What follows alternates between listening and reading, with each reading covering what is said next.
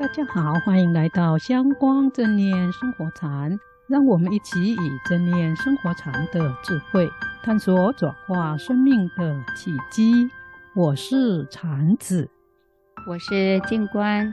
今天的主题是用正念慈悲面对负面的想法。在我们给别人的祝福语中，有一句常被提到的话是“心想事成”。祝福他们都能够好梦成真，但是大家有没有想过，要怎么样子做才真的能够做到心想事成、好梦成真呢？这就是我们今天要谈的主题。静观，你觉得要如何才能够心想事成呢？我觉得一个人要心想事成，一定跟心念很有关系，因为心里一直想着这件事。如果有真的付诸行动，就可以实现这个理想。对，要心想事成，确实需要心中对想完成的事情有想法，而且依照计划去实践它。但是，军官有没有想过，有的人可能不想生病，也不希望遇到倒霉的事，可是却偏偏遇上了。这我倒没有想过，只是听过，越害怕遇到的，或越担心会遇到的事，越会遇到。这问题我也想了很久，最近在 YouTube 的一个影片中找到了答案。是哦，这影片怎么说呢？这影片分享的是一本书，书名叫做《吸引力法则》。所谓吸引力法则，是指我们生活中所有的事物，都是我们自己吸引过来的。所以，当我们想做一件事或完成一个愿望的时候，如果我们一直去想它，又锲而不舍、坚持到底的去实践它，就会变成真的。比如阿里巴巴集团的创始人马云先生，他之所以会成功，就是因为他不仅有理想，还不怕失败，坚持到底，所以后来他就成功了。相同的，我们的负面想法也一样。比如怕生病，如果我们日思夜想都是生病这一件事，我们的身体就会生病。因此，如果不想生病，最好的方法就是不要去想它，而多想一些如何做身体才会健康的活动。不过这不容易耶，特别是看事情比较悲观或倾向负面思考的人，遇到问题时很难不往不好的方向去想。这确实是大多数人会有的反应，但并不是不能改变。那要怎么做才能改呢？其实，在正念慈悲的禅观冥想中，就有方法可以改的。真的？那太好了，我还以为没救了呢。像我上次遇到一位朋友，他在一间中型鞋店公司当了很多年的组长，人很勤劳，工作也很尽责认真。可是，每当要跟同事讲话或跟上司报告时，不管他对业务有多熟悉，准备多周到，讲话时还是会紧张、语无伦次、条理不清。因此，他常觉得自己沟通能力很差，无法胜任组长这个职位。所以，当有要报告或要代表讲话时，他就会推三阻四，找借口，能躲掉就躲掉。最近公司要提拔他时，他也因为这个原因不敢接受呢。这是很多人在遇到自己挫折或觉察到自己有时某些事情做不好的时候，正常的反应。我们可能都会退缩、难过，甚至把自己封闭起来。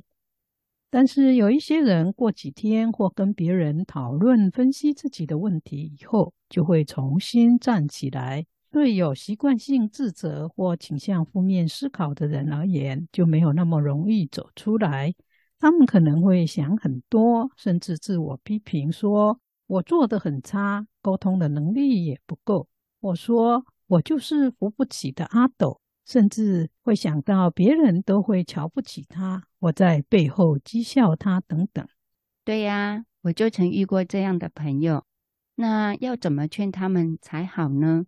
其实生而为人，我们每一个人都有很多的面相，也都有缺点和优点，不能简单的用有没有能力或别人会不会批评我、喜不喜欢我来评价自己。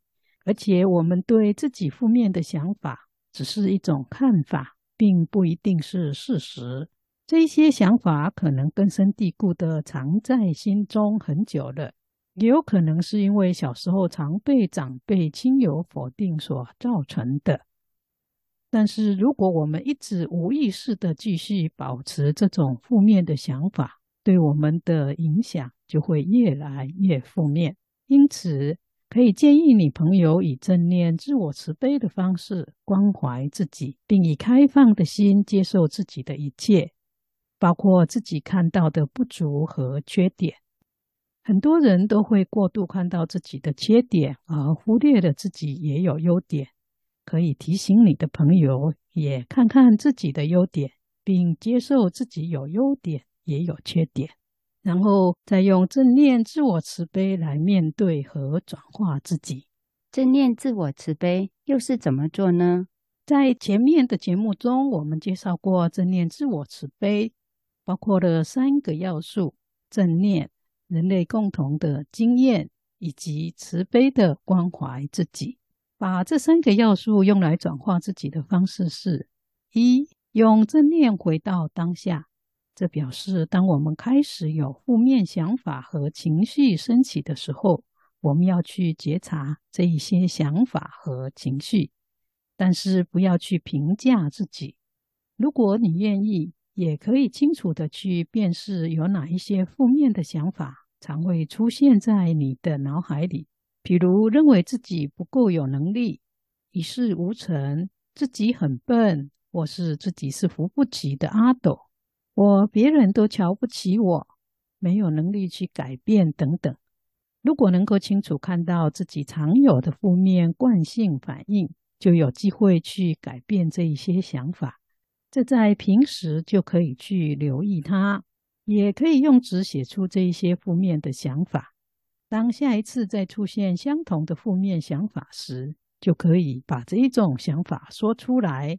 例如，如果你常觉得别人都不喜欢你，觉察到这个负面想法出现的时候，你就可以对自己说：“每当我想到别人都不喜欢我的时候，实在很痛苦。”或说：“每当我想到自己是很无能的时候，我会觉得很难过。”这是第一步。接着可以对自己说，或写下你的想法，可能是人类共同的经验。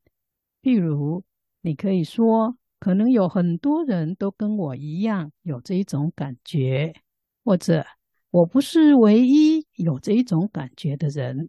最后，以慈悲的心去关怀一下，因为有负面想法而受苦的自己，就像安慰一位好朋友一样。你可以想一些或写下一些慈悲温暖的句子，告诉自己。